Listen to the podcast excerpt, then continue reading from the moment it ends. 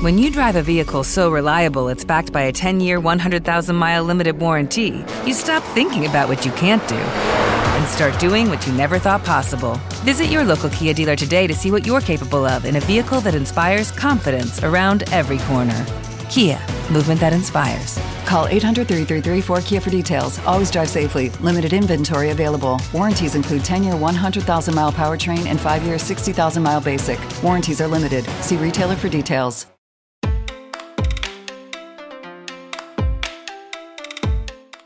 Já imaginou quais seriam os impactos em uma sociedade caso o número de pessoas idosas fosse maior do que a quantidade de jovens? Essa pode ser a realidade do nosso planeta em um futuro próximo, já que, devido a diversos fatores sociais, econômicos, políticos e culturais, um fenômeno vem ocorrendo em muitos países o envelhecimento populacional. Segundo o estudo World Population Prospects, elaborado pelas Organizações das Nações Unidas em 2019, o número de pessoas com 80 anos ou mais deve triplicar até 2050, atingindo o número de 426 milhões de pessoas. O envelhecimento populacional, por envolver diferentes aspectos, acontece em ritmos e maneiras diferentes em cada um dos países, mas já é possível considerá-lo como uma realidade global. Sendo assim, as nações como um todo precisarão construir mecanismos para garantir que as pessoas idosas possam usufruir da sua senioridade com qualidade, tendo seus direitos fundamentais respeitados. Assim, para entender melhor sobre o envelhecimento populacional e como os países se preparam para isso, hoje vamos conversar com a Tamires Awad, analista de cidadania corporativa, diversidade e inclusão do escritório Matos Filho.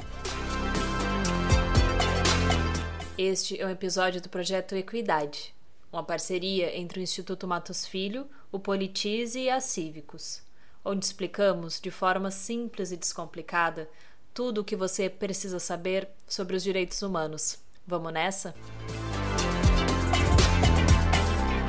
Olá, Tamires! Muito obrigada por participar e contribuir aqui com a gente no projeto Equidade. Olá, Flora! Obrigada a você pela oportunidade de participar de um projeto tão legal, interessante e que leva conhecimento e informação para todos. Tamires, indo direto ao ponto, o que, que significa exatamente o envelhecimento populacional e o que, que ele representa para a humanidade como um todo?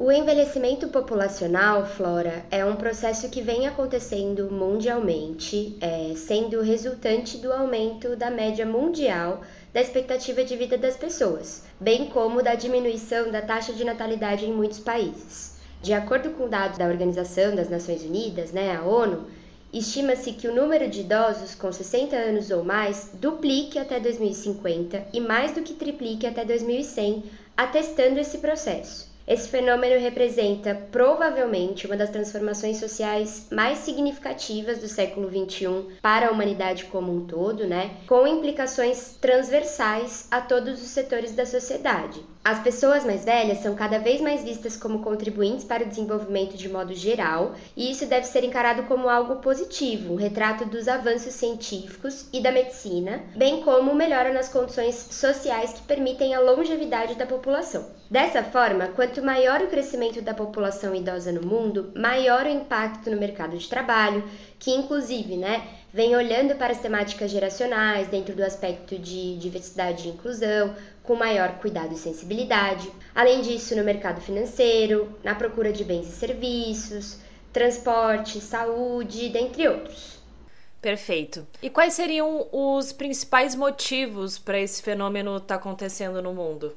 Bom, Flora, como eu já sinalizei na, na pergunta anterior, é, o aumento da expectativa das pessoas pode ser considerado como uma grande conquista da humanidade, já que ocorre devido a melhoras na nutrição, condições sanitárias, nos avanços da medicina, nos cuidados com a saúde, no ensino, até mesmo no bem-estar econômico. Dessa forma, entende-se que o desenvolvimento tecnológico é uma condição que fundamenta o aumento da expectativa de vida das pessoas. Adicionalmente, sabe-se que há uma diminuição da taxa de natalidade, como a gente mencionou, bem como da taxa de fecundidade no mundo.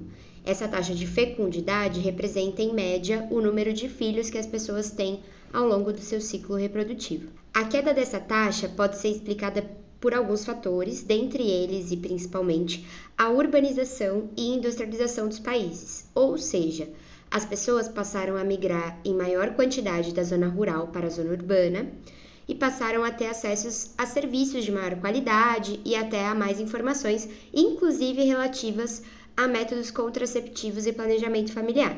Além disso, há de se considerar a maior participação das mulheres no mercado de trabalho que passaram a ficar menos horas em casa e ter menos filhos do que as gerações anteriores e a focar, enfim, nas suas carreiras profissionais.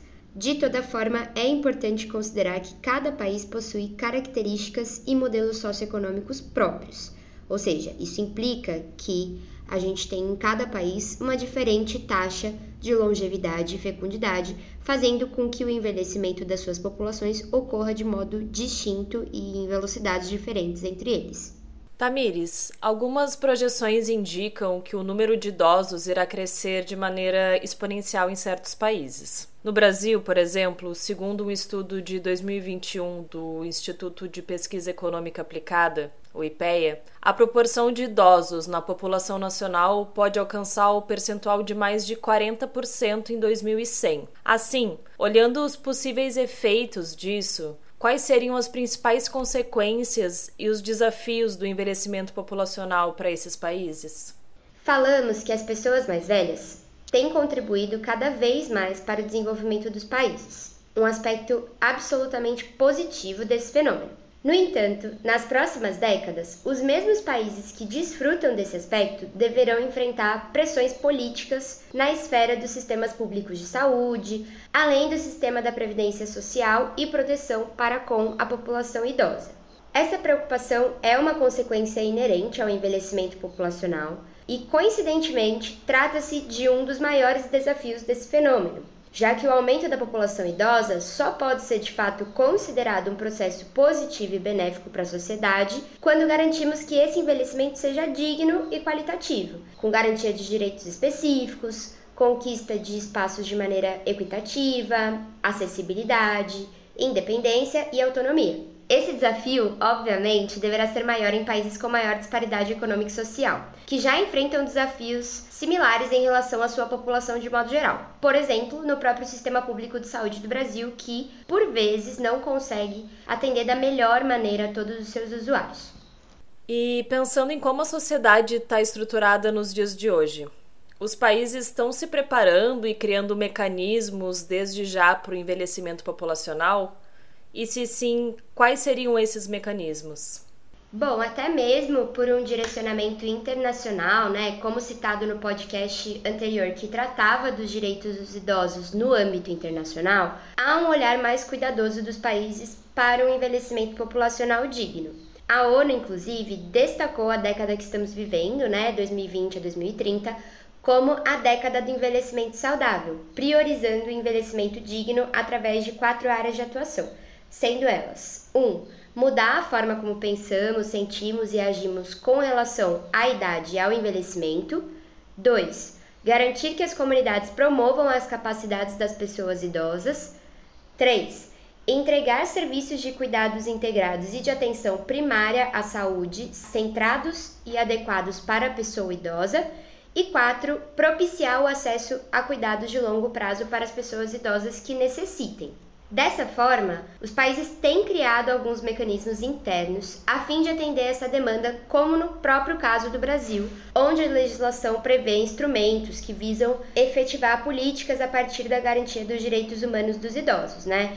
No caso, por exemplo, o Estatuto do Idoso, o benefício da prestação continuada e até mesmo o Fundo Nacional do Idoso, mas se eu não me engano, no próximo podcast a gente vai ter mais informações sobre isso. Vale dizer que a pandemia de Covid-19 desafiou o bom funcionamento de alguns dos mecanismos instituídos para a dignidade da população idosa de modo global, limitando o acesso dessas pessoas aos serviços de saúde e de cuidados permanentes, e gerando consequências negativas para a saúde mental dessa população que, obviamente, lidou de maneira mais intensa com o isolamento social. Essa situação transformou de alguma forma o olhar dos países sobre as necessidades específicas da população idosa em um olhar mais sensível, cuidadoso, através do estabelecimento de um plano mundial direcionado para essa população, como esse que a gente comentou agora estabelecido pela ONU, e com uma atenção da OMS, né, a Organização Mundial da Saúde. Nesse sentido, a OMS vê como fundamental a efetivação do envelhecimento ativo, que se refere ao processo de garantir que os idosos tenham o seu bem-estar físico, social e mental protegidos, assim como a sua cidadania. Perfeito, Tamires. E agora, para encerrar, na sua visão, o que, é preciso ser feito, tanto em questão de políticas públicas como ações da sociedade civil, para garantir que os países estejam preparados para lidar com o envelhecimento populacional?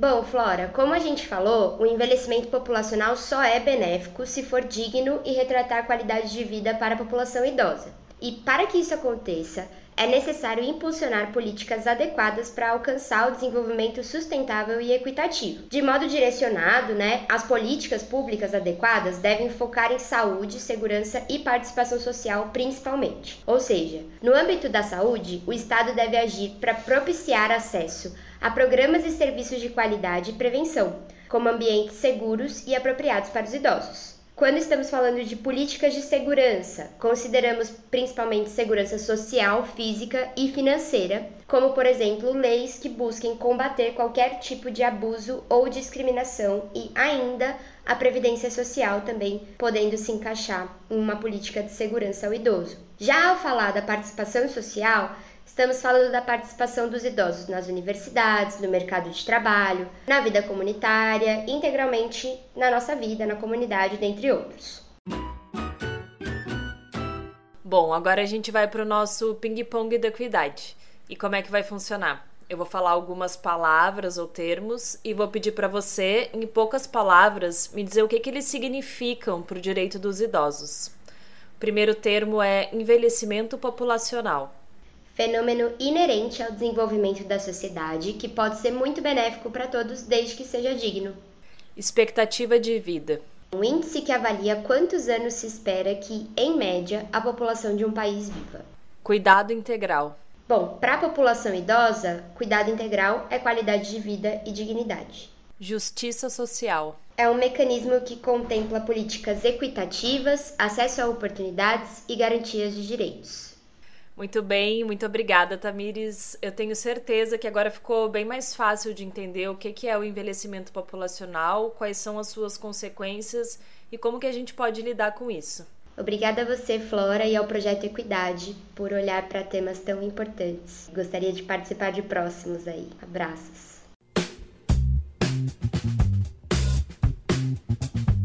As projeções indicam que o envelhecimento populacional é um fenômeno que já está acontecendo na sociedade global. Isso requer uma maior consciência social para que ele ocorra da maneira mais adequada possível.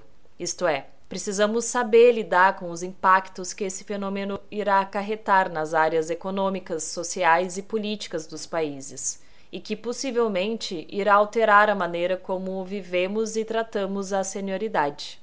Para isso, é importante garantir que os idosos sejam plenamente incluídos na sociedade. No Brasil, essa inclusão representa um desafio, visto que o bem-estar social para todos ainda não é uma realidade no país, apesar de já possuirmos uma legislação específica para proteger essa população. Quer saber mais quais são os direitos garantidos para as pessoas idosas no Brasil? Então fique ligado que na semana que vem, no próximo episódio do projeto, vamos falar sobre a senioridade no Brasil Brasil e o direito dos idosos. Por hoje, ficamos por aqui. Agradecemos a Tamires pela participação e esperamos que você tenha gostado desse episódio. Ele é um dos vários conteúdos que produzimos no Projeto Equidade, uma parceria entre o Instituto Matos Filho, o Politize e a Cívicos. Além desse podcast, você também pode conferir os nossos conteúdos em formato de texto e de vídeo. Acesse a página do projeto no portal do Politize e confira tudo o que você precisa saber sobre os direitos humanos. Até a próxima!